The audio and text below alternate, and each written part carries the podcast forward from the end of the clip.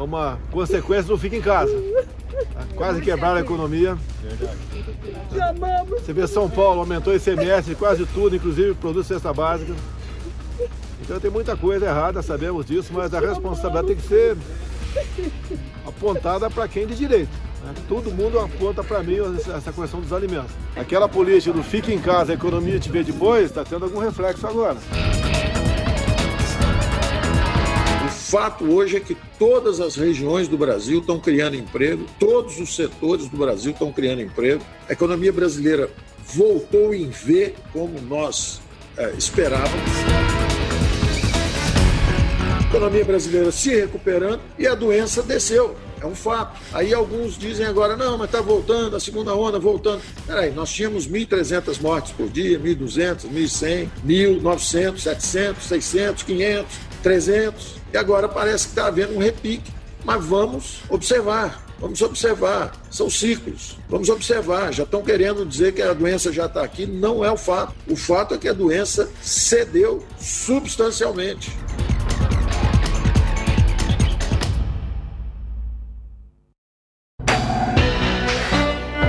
Mas a verdade é que esse ano há a possibilidade de nós chegarmos ao fim do ano perdendo menos empregos do que perdemos durante a recessão autoimposta em 2015 e autoimposta em 2016. Apoiamos o acesso universal e a preços acessíveis aos tratamentos disponíveis.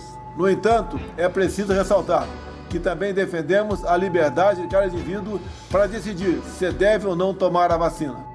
Como homem e como presidente, enxergo todos com as mesmas cores, verde e amarelo. Não existe uma cor de pele melhor do que as outras. O que existem são seres humanos, bons e maus. No meu caso, eu falei, né? Pelo meu passado de atleta, eu não generalizei. Se pegasse o Covid, não sentiria quase nada. É o que eu falei. É o pessoal da mídia, a grande mídia, falando que eu chamei de gripezinha a questão do Covid. Não existe um vídeo ou um áudio meu falando dessa forma. Depois da facada não vai ser uma gripezinha que vai me derrubar, não, tá ok?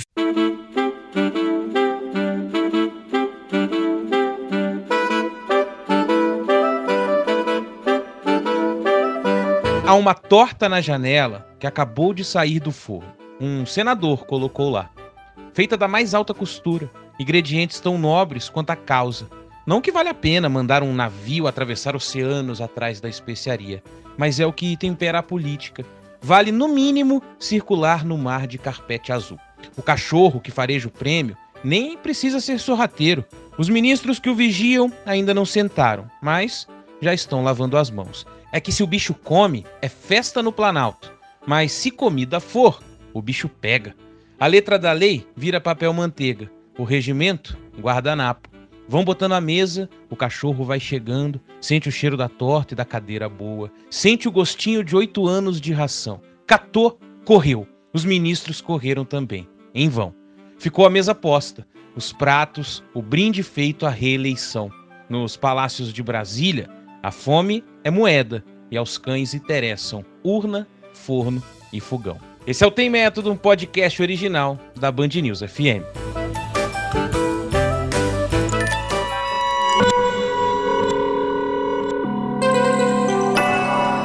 Podcasts News FM. Tem método com Carlos Andreasa e Ivan Brandão. Fala, Andreasa, meu parceiro, que saudade que eu tava de você, hein? Esse podcast aqui ficou as moscas Rapaz. por duas semanas, mas estamos Que isso, Ivan Brandão. Bom dia, boa tarde, boa noite. Duas semanas sem podcast. Ninguém terá sofrido mais do que eu mas nós nos explicamos, nós falamos, nós comunicamos, né? O seu amigo aqui, seu parceiro, seu irmão, seu confrade de podcast tem método, foi tocado pelo vírus, pela peste, a peste baixou em seu amigo. Por outro lado, tive sorte, sou grato porque embora obrigatoriamente retirado do ar e cumprindo a quarentena, fiquei mais do que duas semanas, eu fiquei 20 dias em casa, confinado, esperando o vírus deixar este corpo e este corpo deixar, portanto, de ser contaminado em função disso, exclusivamente em função disso, como eu disse, com a sorte de ter apenas sintomas muito leves, sintomas de resfriado que logo se dissiparam. Em função disso, no entanto, por recomendações médicas, ficamos sem podcast nesse período, mas nada, nada que não se possa compensar com um novo episódio, Ivan Brandão. É isso, né? E os ouvintes, os ouvintes são engraçados. Ah, agora vocês ficaram duas semanas fora, vão ter que falar por três horas seguidas. O povo não tem pena também, né? e é, bom, assunto, assuntos, assuntos passaram. Muitos daqueles a gente queria comentar e tal, ficamos aqui sedentos é, mas, mas os assuntos pra... voltam, né? É, a gente então, já vai, sabe da natureza circular da atividade política, especialmente num país é, presidido por Jair Bolsonaro, né? Os e, assuntos voltam. E não dá, e é, então, e não dá, e não dá para resumir três semanas num, num, podcast só. Aliás, você falou de assuntos que não voltam. É, a gente já falou sobre isso aqui, Andreasa, e voltou à pauta. Aliás, tem data para ser é, julgado, que é reeleição de presidentes da Câmara e do Senado. Quase você nunca falou sobre isso, né? Quase não fala sobre essas tentativas. Acho que muito mais do Alcolumbre, né, do presidente do Senado, que você, você até cita, é, faz uma citação que eu acho muito boa, né, que o Alcolumbre quer se reeleger presidente do Senado, mas para isso ele precisa deixar de ser presidente do Senado. É incrível, né? Porque ele tem que atuar nessa, nessa, nesse lobby aí e tal. E a notícia que vem de Brasília, Andreasa, é que o Supremo já teria maioria para não se meter nesse assunto, que meio coisa. que liberando né, a reeleição. Que coisa, Ivan Brandão. Está marcado para semana que vem, lembrando que nós gravamos na, esse podcast na sexta-feira, 27 de novembro, precisamente às 11 horas e 48 minutos. Falo agora. Está marcado, salvo engano, para dia 4, portanto, semana que vem, dia 4 de dezembro. O julgamento do Supremo Tribunal Federal, que na verdade é, é, é, a deflagração de um processo que tudo indica será no tal plenário virtual, né, Ivan Brandão? Esse, esse julgamento é, da, da demanda é, do, do PTB, que é quem deflagrou esse processo, é, contra a, a, iniciativa de Davi Alcolumbre. O PTB pede é, que o Supremo se manifeste pela inconstitucionalidade, e de fato é absolutamente inconstitucional, a inconstitucionalidade da possibilidade de alguém ser reeleito para presidir qualquer das casas legislativas no mesmo mandato, né? É, no mesmo período. É, é, é isso que o PTB demanda e que será tratado pelo Supremo Tribunal Federal em seu plenário virtual, aquele em que os ministros simplesmente depositam os seus, os seus votos sem sessão uh, sem sessão virtual, né? Eles depositam no sistema o seu voto, tem um período para fazer isso e, esse, e essa modalidade de votação no plenário virtual é muito favorável para a demanda de Davi Alcolumbre, a demanda que é golpista. Quero deixar isso bastante claro, é uma, é uma tentativa de golpe na Constituição Federal. Vamos ver se o Supremo Tribunal Federal vai chancelar esse golpe. Alcolumbre pede, à luz de alguns precedentes, a um de Antônio Carlos Magalhães, já falei longamente desse precedente aqui nesse podcast no episódio passado, Alcolumbre quer, um, quer o aval, na verdade, para uma interpretação do regimento do Senado um, um, uma leitura uh, própria feita pela mesa diretora, um problema interno, interna corporis, como se diz, é o que pretende Alcolumbre, de modo a poder disputar uma reeleição no mesmo, na mesmo, no mesmo mandato, na mesma legislatura, né? Uh, algo que, repito, a Constituição Federal veda. É, mas eu dizia, Ivan, que o cenário é favorável para ele, tudo indica, porque nesse plenário virtual não há debate, né, que haveria no presencial ou mesmo no, no, quando eles fazem as sessões online, né, cada um na sua, na, no seu posto. Uh, porque nesse caso, fosse a sessão, uh, a sessão falada, digamos assim, né, uh, seria inevitável que os ministros entrassem no mérito da questão não daria para tratar desse assunto sem entrar no mérito. E o mérito, uma vez examinado, seria desfavorável, não vejo como seria desfavorável para o pleito de Davi Alcolumbre, porque, como eu já disse, a Constituição é expressa a esse respeito. Não pode, não pode, a regra do jogo está aí. E é de não, tem, não tem leitura, é fácil a interpretação. Como, no entanto, será no plenário virtual, uh, eu acho que tende a prevalecer a ideia de que o Supremo, uh, sem entrar no mérito, Uh, estaria julgando a inconstitucionalidade de algo que ainda não aconteceu, entende? É, seria uhum. como se o Supremo tivesse se antecipando para é, julgar, para avaliar a constitucionalidade de um problema que ainda não existe. Né? Porque, de fato, o, o Senado ainda não se moveu, a partir da sua mesa diretora, para uma interpretação uh, do texto legal que, segundo o, Sen segundo o Senado, autorizaria Davi Alcolumbre a disputar a sua reeleição. Então, os, é como se o Supremo estivesse julgando um problema que não existe. Né? É como se o Supremo estivesse julgando uma intenção. É como se o PTB tivesse se antecipado a, a, a algo que, que não existe. Então, eu acho que o Supremo vai por aí, é, com essa leitura, é, a meu ver, lamentável, que significa o Supremo tirar o corpo fora de algo que aí sim é a sua função, é, tratar da constitucionalidade. Né? É constitucional ou não? O Supremo não fará isso, a não ser que aconteça um pedido de destaque, que pode acontecer nesse plenário virtual, é, o destaque significando, a partir de algum, de algum ministro, de demanda de algum ministro, que é, o caso deve ser levado para o plenário. Né? E aí, cada um remotamente é, falaria a respeito, defenderia a sua posição, e aí seria ruim para Davi Alcolumbre, porque entraríamos no mérito, como eu já descrevi aqui.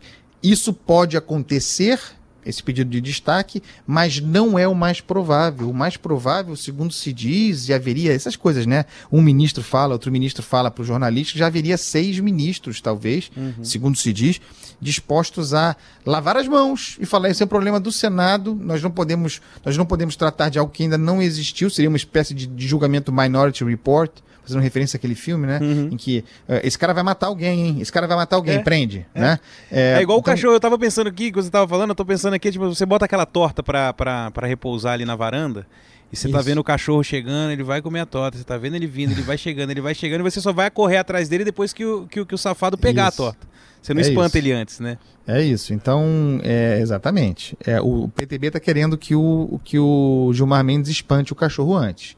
Eu acho que há, haveria condições para espantar o cachorro antes, à luz de uma questão concreta. A, a demanda por inconstitucionalidade é de um pleito uh, que pode ser tratado como, como não material, quer dizer, o, o, Supremo, o Supremo tratando uh, de um cenário hipotético, esclarecendo a consulta de um partido é, e, se, e, e, se, antecipando para dizer que não é possível, na mesma legislatura, disputar a reeleição. Acho que seria possível, mas o plenário virtual favorece essa lavada de mãos, como eu disse, porque não se entra no mérito, não há o debate. O debate faria com que se entrasse no mérito, inevitavelmente.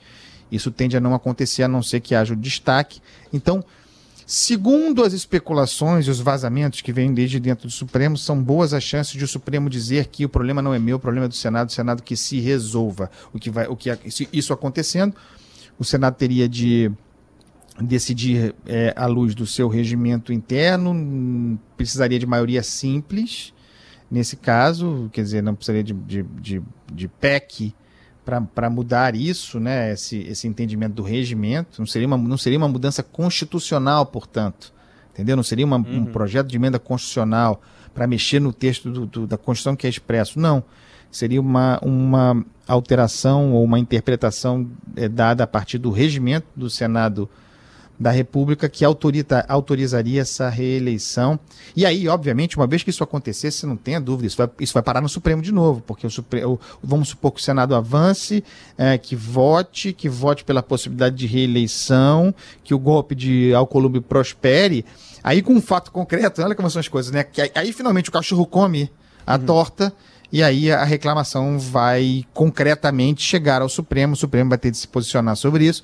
Tem lambança a vir aí, e, e essa lambança significando o país paralisado porque também gera expectativa sobre a presidência da Câmara. É óbvio que o Rodrigo Maia espera poder surfar essa onda. E, claro, uma vez que se abre as condições para o Alcolumbre, por mais que no, o Senado seja diferente, o mandato de oito anos, e seja com base nisso que o Alcolumbre tenta, tenta é, encaixar esse golpe, Rodrigo Maia tem a expectativa de surfar essa onda. E com isso, as pautas vão todas paralisadas, porque é a sucessão nas casas a sucessão na presidência das casas que está fazendo com que o país não ande, né? quer dizer, em matéria legislativa, com a grande contribuição decisiva do governo federal, que tampouco apresenta projetos para que o, para que o país ande. Então, esse é o desembaraço mais importante do momento. O que vai acontecer para a presidência das casas legislativas. Vai prosperar o golpe de Alcolumbre e poder disputar a reeleição, condicionando também muito provavelmente a chance de Rodrigo Maia,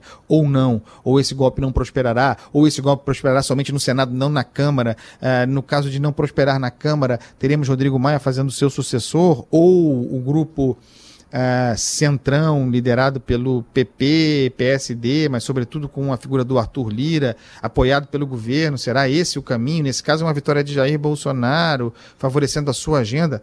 É, é, é essa disputa que faz com que não tenha nem comissão de orçamento, hum. é, porque há uma disputa renhida, frustrando expectativas, né? Você imagina, Ivan, quando o Davi Alcolumbre foi eleito presidente do Senado, com o apoio que teve, desbancando o Renan, esse apoio condicionava que ele apoiasse agora, nesse momento, alguém à sua sucessão.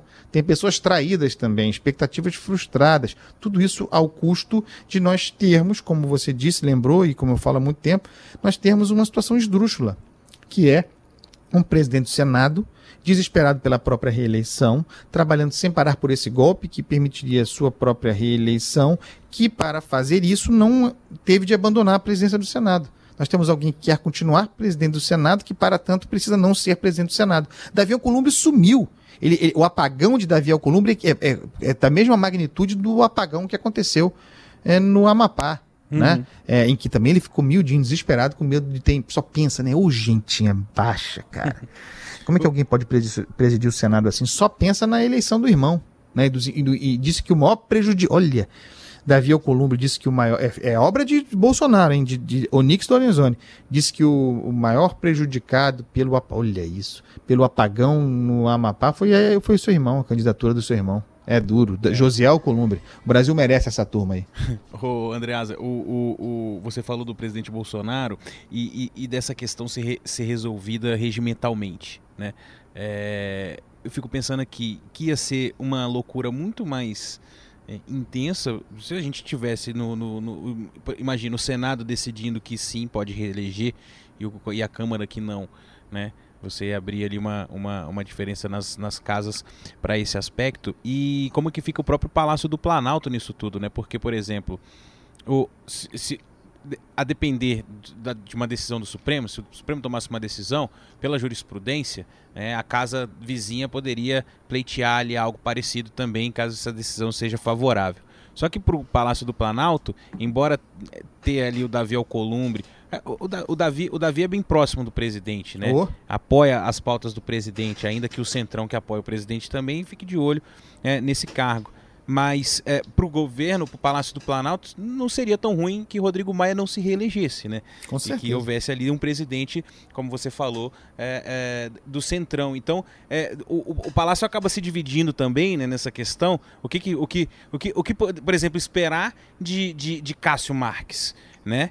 é, que, que seguindo, que se seguisse aquela maioria, é, essa maioria, suposta maioria já formada, para meio que lavar as mãos em relação ao que o Senado vai decidir, ele acabaria, é, é, é não sei, mas é, se, se, posicionando ali contra o, o, o, o presidente, né, contra o palácio. Isso. E, e eu ele... falei aí, eu é. falei aí, e acho que ainda há uma chance, e não é uma chance pequena, de Alcolumbre conseguir o que quer sem que com isso se arraste Rodrigo Maia. É, acho que há uma chance de que essa, esse golpe, essa mudança da, na leitura do que diz o texto, é, centrado no regimento do Senado e não na Constituição Federal, que isso é, beneficie somente Davi Alcolumbre à luz do fato de que se trata de um mandato de oito anos né, o que mudaria um pouco a, a, ideia de interdição de qualquer outro ser presidente no mandato de quatro anos, né? É, então, eu acho que tem também esse cálculo de que não necessariamente Rodrigo Maia seria beneficiado. Acho que isso está na ordem do dia. A ideia de que seria mais difícil na Câmara, a Câmara realmente mais difícil, mais gente, mais grupos, mais disputa de poder, mais difícil que se conseguisse aplicar é, essa, essa esse golpe no, na lógica da Câmara. Né? Então, no, no mundo dos sonhos do bolsonarismo, ah, o golpe aconteceria beneficiando exclusivamente Davi Alcolumbre e não Rodrigo Maia, que sairia talvez até enfraquecido desse episódio, criando as condições para que a gente voltasse a ter, desde o governo Dilma não temos, um, um desde o governo Dilma não temos pré é, Eduardo Cunha, tá? Uhum. É, um, um, presidente da, um presidente da Câmara alinhado, né? Braço do, do governo. Acho que tem, nós temos algumas chances de ver, depois de muito tempo, a Câmara ser comandada por um braço, por uma extensão do Palácio do Planalto. Vamos é, do ver. Eduardo Cunha, talvez a, a, a, presidenta tenha experimentado os dois lados, né? É. é até, até, até não, não, não querer se meter na, na bancada lá na, na CPI e tal. O Andreasa, você falou da pauta, né? Enquanto isso a pauta tá parada e tal. É, o, o, o legislativo parado em relação a essa agenda é, permite também, já que a gente está falando de lavar as mãos enquanto a torta está esfriando lá na varanda, permite também que, que o governo, de alguma forma, lave as mãos nesse sentido, porque poucas iniciativas também, né? É, iniciativas que eu digo não de, de, de, de, projetos e tal, mas de ímpeto mesmo, de, de, Pô, nem o orçamento tocar anda. a pauta, né? É, cadê? Nem o orçamento anda. Ivan, eu, eu acho que o governo está muito satisfeito com essa paralisia, né?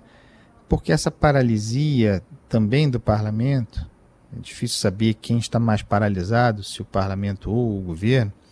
Essa paralisia serve de desculpa para o governo Bolsonaro, né? É, diante da constatação de que o governo federal não faz a sua parte de que faz um trabalho muito pequeno, sempre poderá dizer, é, mas o parlamento não anda, o parlamento está em crise, a eleição, a, a, disputa pela sucessão está deflagrada e tal. Tem esse gatilho da desculpa. Assim como a pandemia também serve de desculpa para o governo Bolsonaro o tempo todo, né? É, um, é o cenário perfeito, é o paraíso a pandemia para o governo Bolsonaro. Eu já falei e repito aqui, o governo torce para a, para a segunda onda, para, para a configuração da segunda onda. Porque a pandemia é o paraíso para o governo Bolsonaro Jair Bolsonaro. Por que eu digo isso? Muitas expectativas alimentadas, e nesse aspecto também o presidente da Câmara, Rodrigo Maia, o faz, e é alimentar falsas expectativas, o governo também, de que a partir de segunda-feira, acabada a eleição municipal, de que num período muito curto, daqui até o final do ano, haveria um desenrolar de projetos e as coisas voltariam a andar, como se a como se a eleição fosse um, um impeditivo para a vida parlamentar. Isso não é verdade. Uh, o que eu acho que vai acontecer daqui até o final do ano é o, o encaminhamento da única pauta que verdadeiramente interessa para um governo de um presidente cujo interesse único é a própria reeleição. Eu estou falando do auxílio emergencial. O auxílio emergencial é hoje o governo Bolsonaro. O que, você está dizendo, Andreasa? Que o governo Bolsonaro é só e tão somente o auxílio emergencial? Exatamente. O que hoje sustenta da existência e competitividade ao governo Jair Bolsonaro é o auxílio emergencial, que é, curiosamente, um programa provisório que caiu no colo do governo. Vamos lembrar que o Ministério da Economia, Paulo Guedes, era contra a conformação é, que se consagrou para esse auxílio.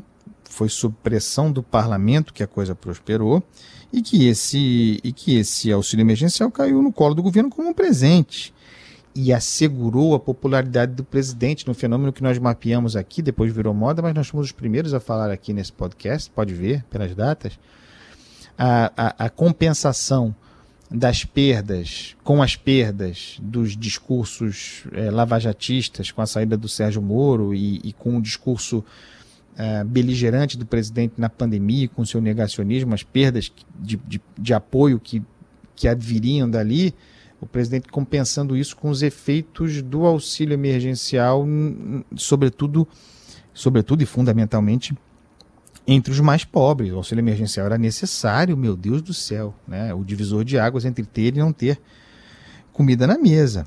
É, o auxílio emergencial acaba em dezembro. Ele é o governo Jair Bolsonaro.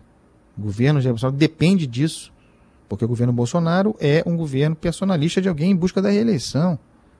E o auxílio emergencial é uma das garantias de popularidade desse governo. Repito, acaba em dezembro, Ivan Brandão. Alguém acha que o governo Bolsonaro vai deixar o auxílio emergencial acabar? Não. Não dá para achar. Se eu estou dizendo aqui, e eu tenho certeza disso, que o auxílio emergencial consiste na existência e na sobrevivência, e é uma dependência do governo Jair Bolsonaro, o governo vai fazer de tudo com os seus aliados do Centrão, que também se beneficiam politicamente em suas regiões, sobretudo no norte e no nordeste, dos efeitos desse auxílio emergencial, do Bolsa Família do Jair. Essa vai ser a agenda, a que garante a existência do governo daqui até o final do ano assegurar, em resumo, assegurar a continuidade do auxílio até que um milagre, porque também tem isso, até que um milagre faça essa galera do Guedes, muito ruim de serviço, conseguir formular o, o novo Bolsa Família, Renda Cidadã, Renda Brasil, chame como quiser. Porque isso também vai acontecer. A minha aposta, Ivan, é que, e daí porque eu falei que o governo torce pela segunda onda do governo é, do que o governo torce pela segunda onda do da Covid-19, da pandemia, porque seria o gatilho garantidor das condições para a extensão do estado de calamidade e, portanto, do orçamento de guerra, que foi uma solução que o parlamento deu para driblar o teto de gastos, a extensão dessas circunstâncias, criando as condições para a prorrogação do auxílio emergencial por algo como três, quatro meses.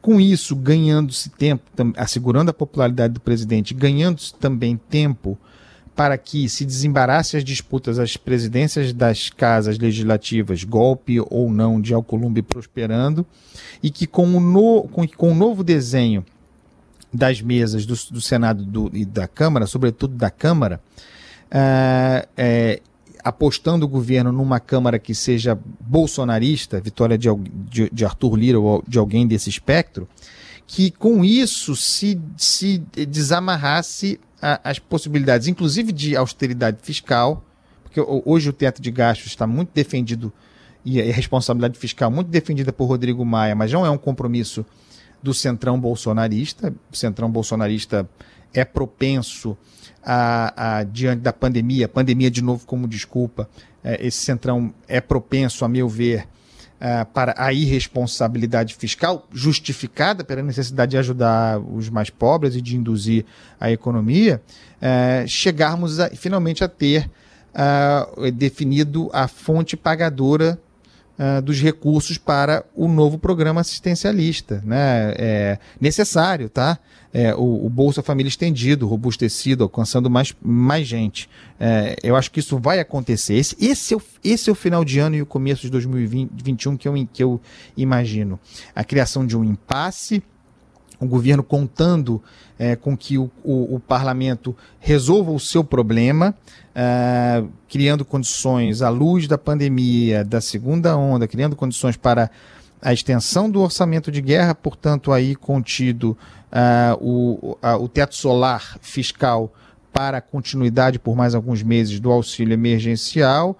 Acontece a eleição nas casas legislativas, depois do que uh, se encontra meios de financiar e perenizar o auxílio emergencial nesse novo programa uh, social que se quer chamar de renda cidadã, sei lá que nome, que, que nome vai ter o troço. Eu acho que é por aí.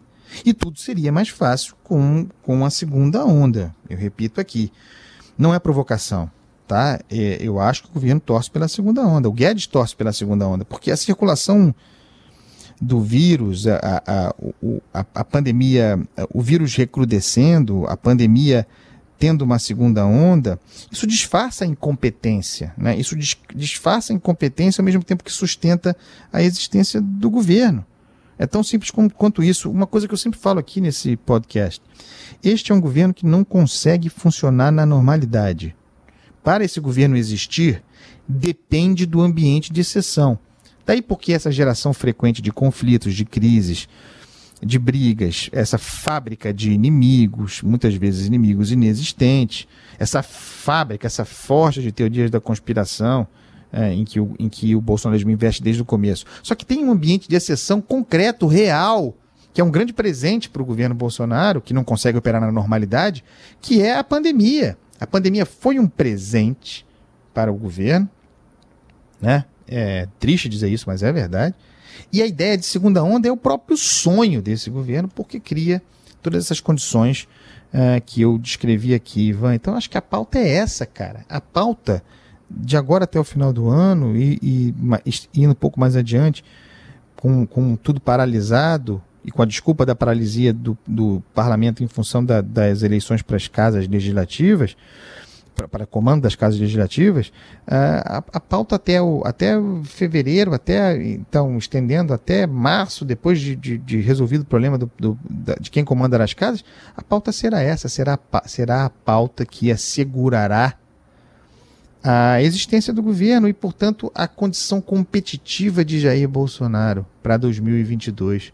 É, eu acho que que se desenha é isso, Ivan. É, então, e o país nem tem meta fiscal para o ano que vem, né? Não, que meta fiscal? Aliás, aliás essa história da, da, da meta é, flexível, né? Essa meta maleável, é, pode, pode sujar para o Paulo Guedes. É, o Tribunal de Contas da União já, já deu uma alertada é, que isso pode, pode acabar rendendo até uma condenação é, para o ministro da Economia, porque o governo não definiu a meta fiscal.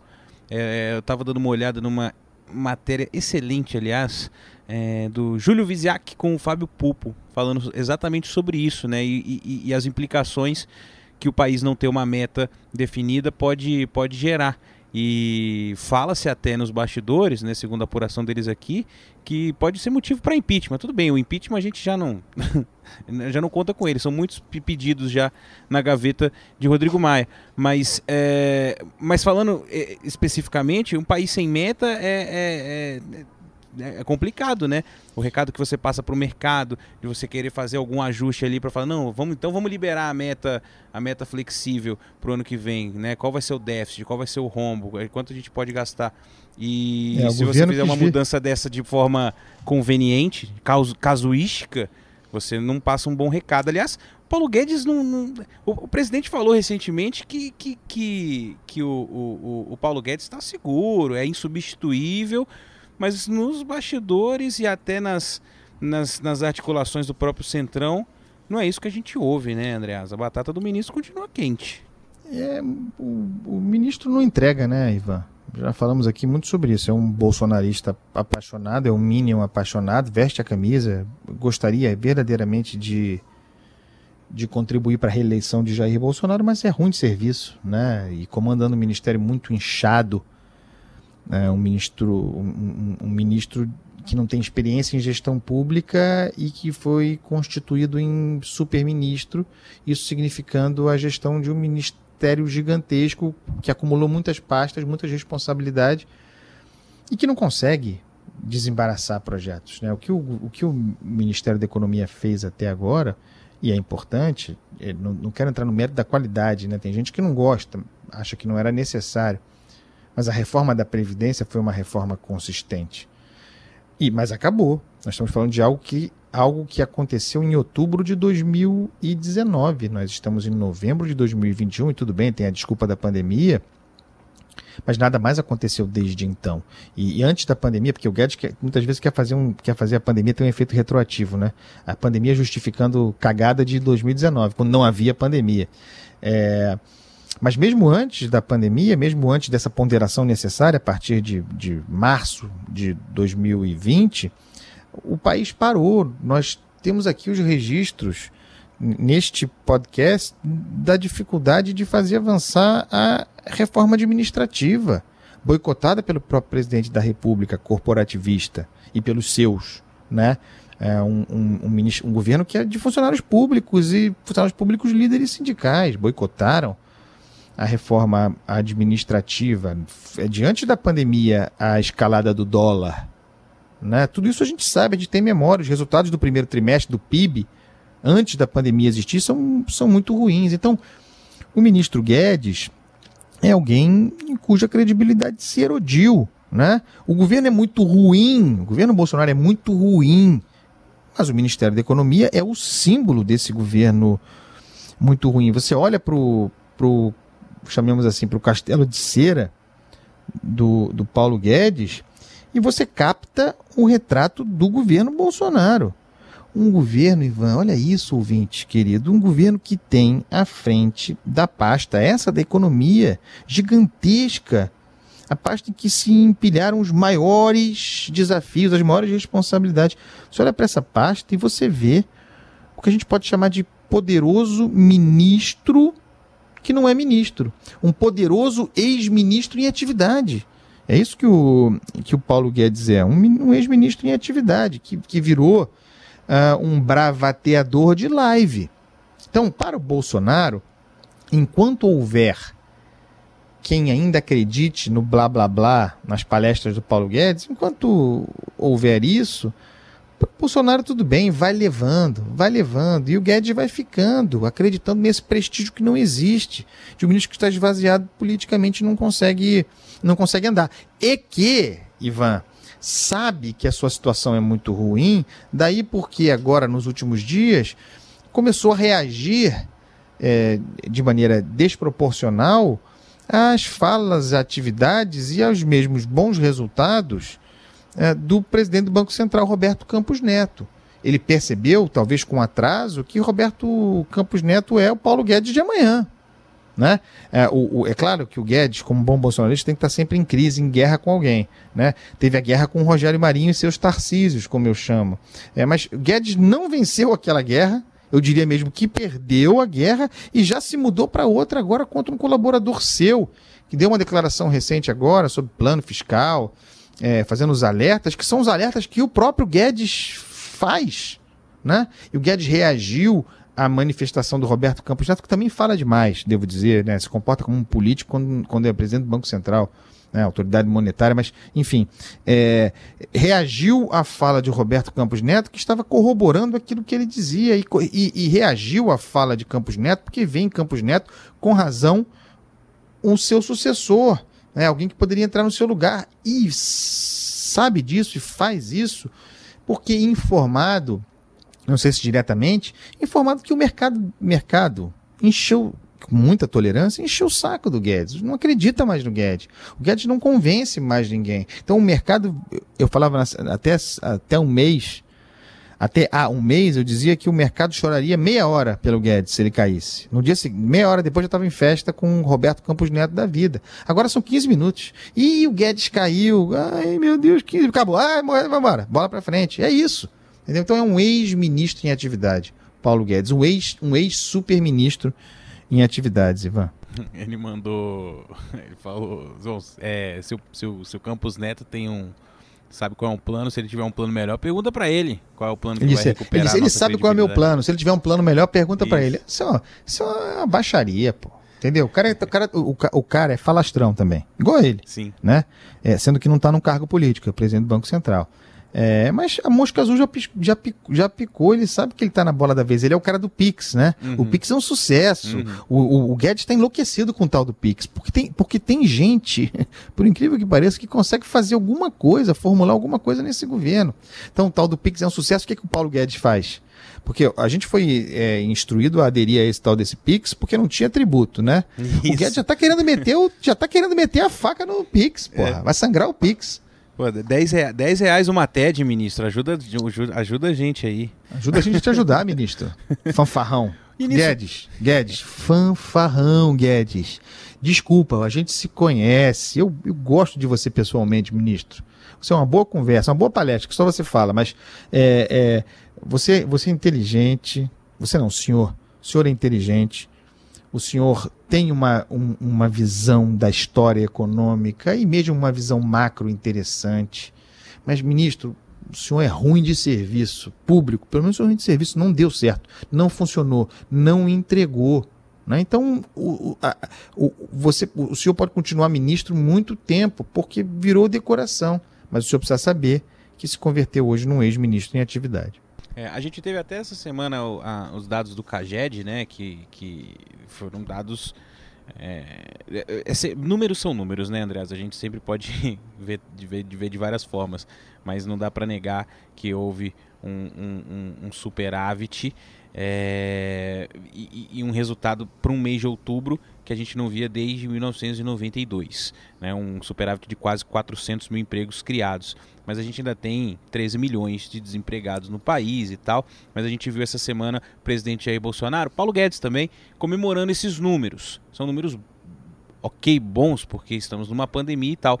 Mas eu estou pegando esse assunto primeiro para fazer o gancho da economia com a comemoração do presidente Jair Bolsonaro, para saber de você é, que tipo de análise a gente pode fazer em relação à popularidade do presidente, que é, com essas, você falou lá no comecinho, né, do, do, da questão do auxílio emergencial, o presidente falou sobre auxílio é, recentemente, disse, disse que, que, enfim, é oneroso, né? Não dá, no, o, o, discurso é esse, né?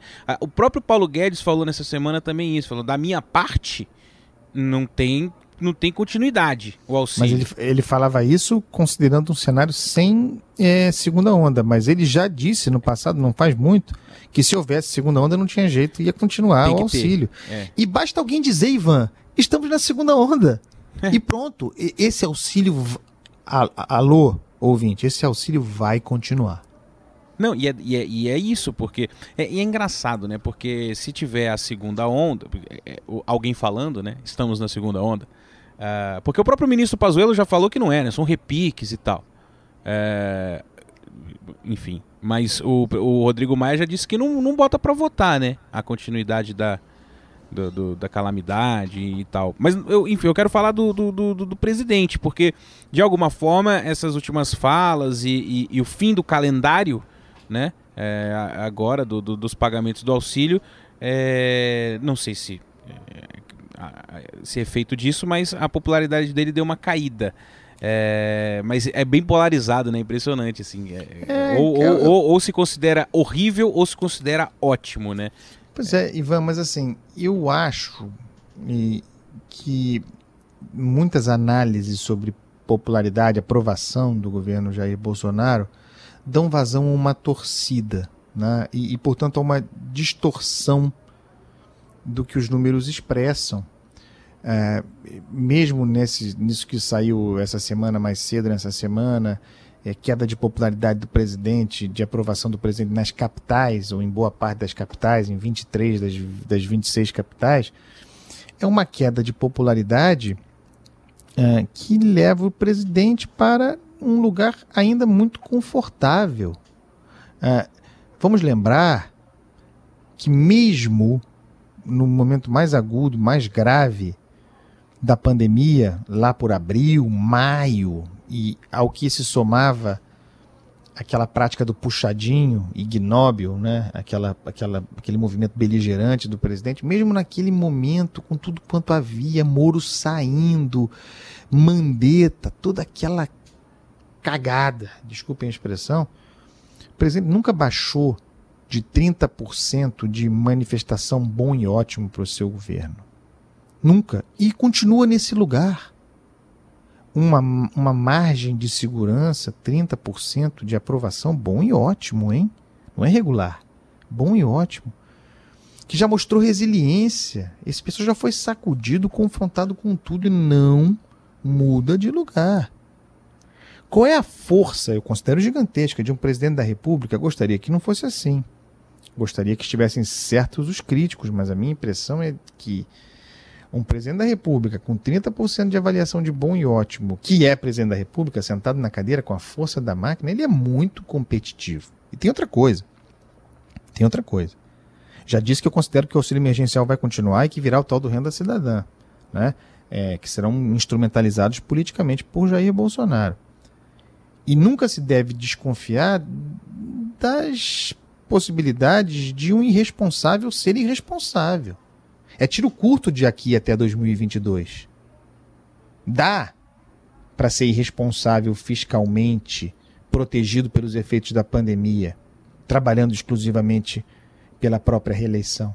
Essa me parece ser a aposta de Jair Bolsonaro.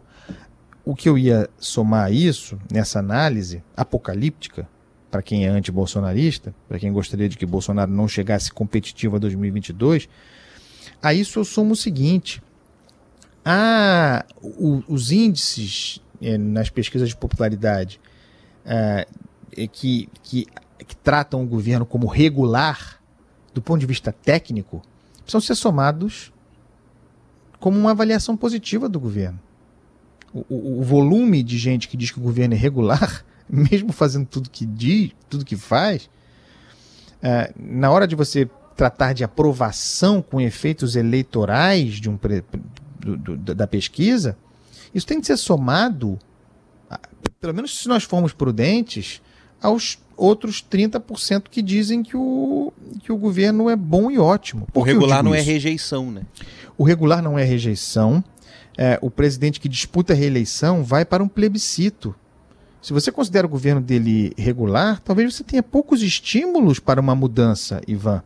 E aí significa o seguinte também: o que poderia fazer com que esse regular se dispusesse a, mesmo considerando esse governo muito ruim e irregular, é, o que faria esse sujeito é, mudar seu, sua posição, tirar o seu voto para a reeleição do que ele considera ok e dar o voto para outro?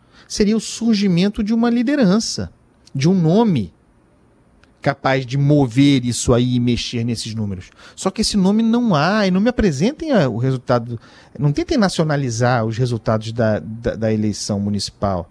É muito limitada a margem para nacionalizar isso aí, ainda mais com uma pandemia. A gente está votando é, localmente referendando os nossos gestores, dizendo sim para quem nós consideramos que foi razoavelmente bem no, enfrente, no, enfrentamento da pandemia e dando um pé na bunda de quem a gente acha que foi mal, como no Rio de Janeiro, no caso do Crivella. Nós não estamos votando contra o Bolsonaro aqui, entendeu? É, é muito arriscado e subestima a força do presidente achar que é, ele foi derrotado nessa eleição municipal. Não foi. É claro que ele teve objetivamente derrotas pontuais, aqueles, aqueles que ele apoiou foram derrotados. Mas dá para transformar isso numa projeção de 2022? Eu acho que é subestimar e fazer o jogo de Jair Bolsonaro.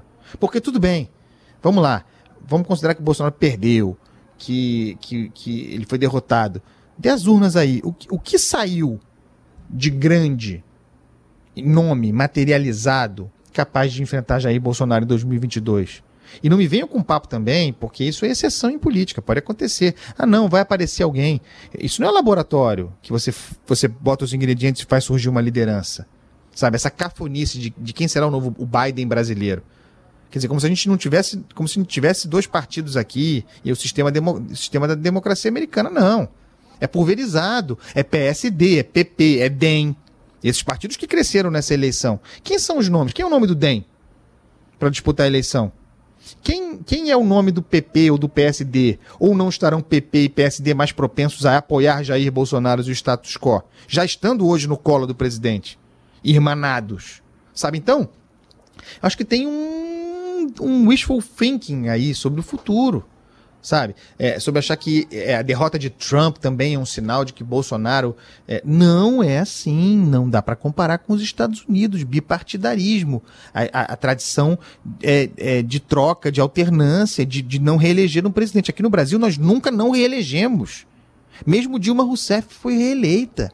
Então, será que dá tempo para surgir um nome que não seja, que não seja o Guilherme Boulos? Porque é, o, o, Guilherme Boulos talvez seja o adversário desejado por Jair Bolsonaro, né? É, ou, o Fernando Haddad, ou o próprio Lula, ou qualquer outro cavalo do Lula, cavalo no, cavalo no sentido macumbeiro da, da, da, da expressão, entendeu? É, é, o, o, a aposta de Jair Bolsonaro é que não surja um fato novo, um líder novo, desde centro, alguém que, que, que é, restabeleça, reequilibra as forças políticas e a política como meio de eleger um presidente, né? E não, e não o não, e não o ódio. E Sérgio é, não Moro, a, hein?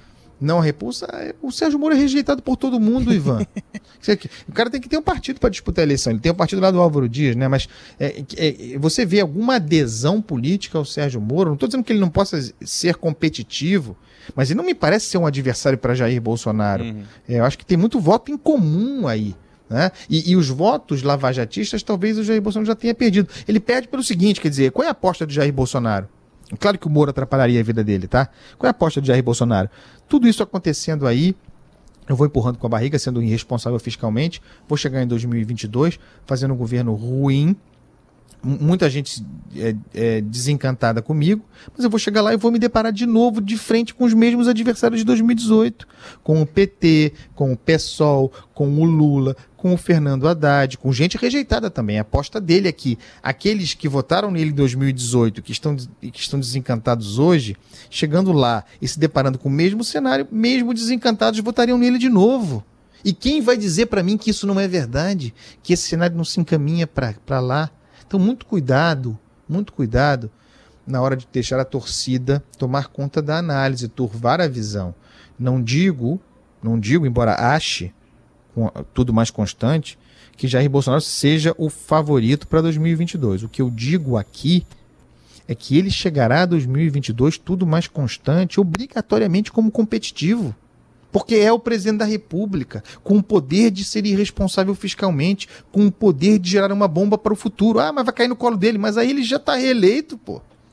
E nós vamos ver reeleito, anotem aí, a volta do Bolsonaro golpista, que está amortecido aí, mas continua existindo. Mas isso é história para outro capítulo, Ivan Brandão, porque já vamos tarde, né? É isso. Encerrado o nosso tempo, eu vou encerrar colocando aqui, Andreasa, um bom tango de Gardel, por que não? Porque essa semana perdemos Maradona e entrevistamos oh, aqui na, na Band News FM nada mais, nada menos do que Deus. O verdadeiro Deus. Deus. Eu fugi de Deus. O galinho. Eu fugi de Deus, você sabia? É mesmo? O, o, o Megali me chamou para participar da entrevista, eu falei, não sei fazer. eu fugi também. eu falei, Megali, eu entrevisto qualquer pessoa no mundo que você queira que eu participe de uma entrevista, mas eu não tenho condições é, é, é, mentais, assim, man, de, de, fazer uma pergunta pro Zico. Eu não sei, o babo, entendeu? Eu, eu, eu, fico de joelho, eu não sei fazer pergunta pro Zicão. Eu sentei então, do lado de fora do estúdio, fiquei observando o Zico na, na, no telão, aí a Sheila Magalhães fez assim, quer vir? Eu falei, não, não, deixa eu só. deixa eu só ouvir o Galinho eu mesmo. assistir, Mas o Galinho falou que o Maradona foi o melhor da geração dele. E mas não foi melhor que ele, que ele se acha mais completo. E aí eu simplesmente tenho que concordar com Deus, porque é, se, o, se o Galinho falou, tá falado. Mas de qualquer não, forma, não. fica aqui a nossa homenagem, um tango para Maradona que foi genial. É, e eu gostei muito, Andreasa, de um, de um, de, do jeito que minha amiga Tatiana Vasconcelos é, é, é definiu Maradona. Gênio falível, né? E, é e assim e que, que, que, que aprende e sofre, somos todos também, assim somos. A favor do, do Maradona nessa competição com o Zico, eu sou suspeito. Tá? Eu acho que o Zico foi uma. Zico foi, mas eu, nessa, a favor do Maradona, o fato de ele ter vencido uma Copa do Mundo. E no caso do Maradona, venceu uma Copa do Mundo sozinho, né? O uhum. time da Argentina era fraco de 86 e o Maradona fez a diferença. O Zico não ganhou uma Copa do Mundo tendo um time muito bom, o de 82 especificamente. Mas contra Maradona e a favor do Zico tem aquilo que desempata, né? Um jogou no Flamengo, o outro não, né, Fechou a conta. É. Fechou a conta, né, irmão? Mas, digamos... Ah, outra coisa, é. no próximo episódio, nós, o, pessoal tá, o pessoal vai perguntar, mas não falaram de eleição. A eleição não acabou, não dá para falar, tem que esperar os resultados. É então, no, no podcast da semana que vem, no próximo, nós faremos uma análise aí sim, em detalhes, dos resultados eleitorais fim do segundo turno, Brandão. Já estou preparando até, tô, até minhas planilhas de Excel aqui para a gente tratar é na isso. próxima sexta-feira. Andreasa, seja bem-vindo de volta. Então, bom que ficou tudo bem aí na sua casa com você. A gente ficou preocupado, mas agora é, é um velho normal. Toda sexta-feira tem método. Oi, Ivan. Ah. Eu tenho, você sabe que além do fato de eu ser brasileiro e ter mergulhado no esgoto e isso ter me protegido, me imunizado de alguma maneira, é, como dizia o presidente da República, também, como dizia o presidente da República, eu me beneficiei do meu estado atlético, né, da minha condição de atleta, uh, para que o vírus fosse apenas uma gripezinha. Que fala cretina, hein? Para a gente ver, né? Ô, oh, meu Deus. Ê, Bolsonaro! Ele falou que nunca disse isso, hein? Nunca, o Bolsonaro falou que nunca, falou, nunca chamou a Covid de gripezinha. No meu caso particular, pelo meu histórico de atleta, caso fosse contaminado pelo vírus, não precisaria me preocupar. Nada sentiria ou seria, quando muito, acometido de uma gripezinha ou resfriadinho. É isso aí. Não, na verdade, o áudio que deixa mais claro que ele falou de gripezinha é, é o, que ele, é o que não é o pronunciamento oficial. Isso, né? é, o da, é o comandeta. Depois da facada não vai ser uma gripezinha que vai me derrubar, não, tá ok? É isso aí. Ê, Mandeta! Oswaldo Cruz de Araque. Vambora, chega. Esse foi pra conta. Beijo, meu irmão. Bom te ter de volta, hein? Beijo, meu irmãozinho. Tamo junto. Cadê o tango? Sobe o tango aí pra gente.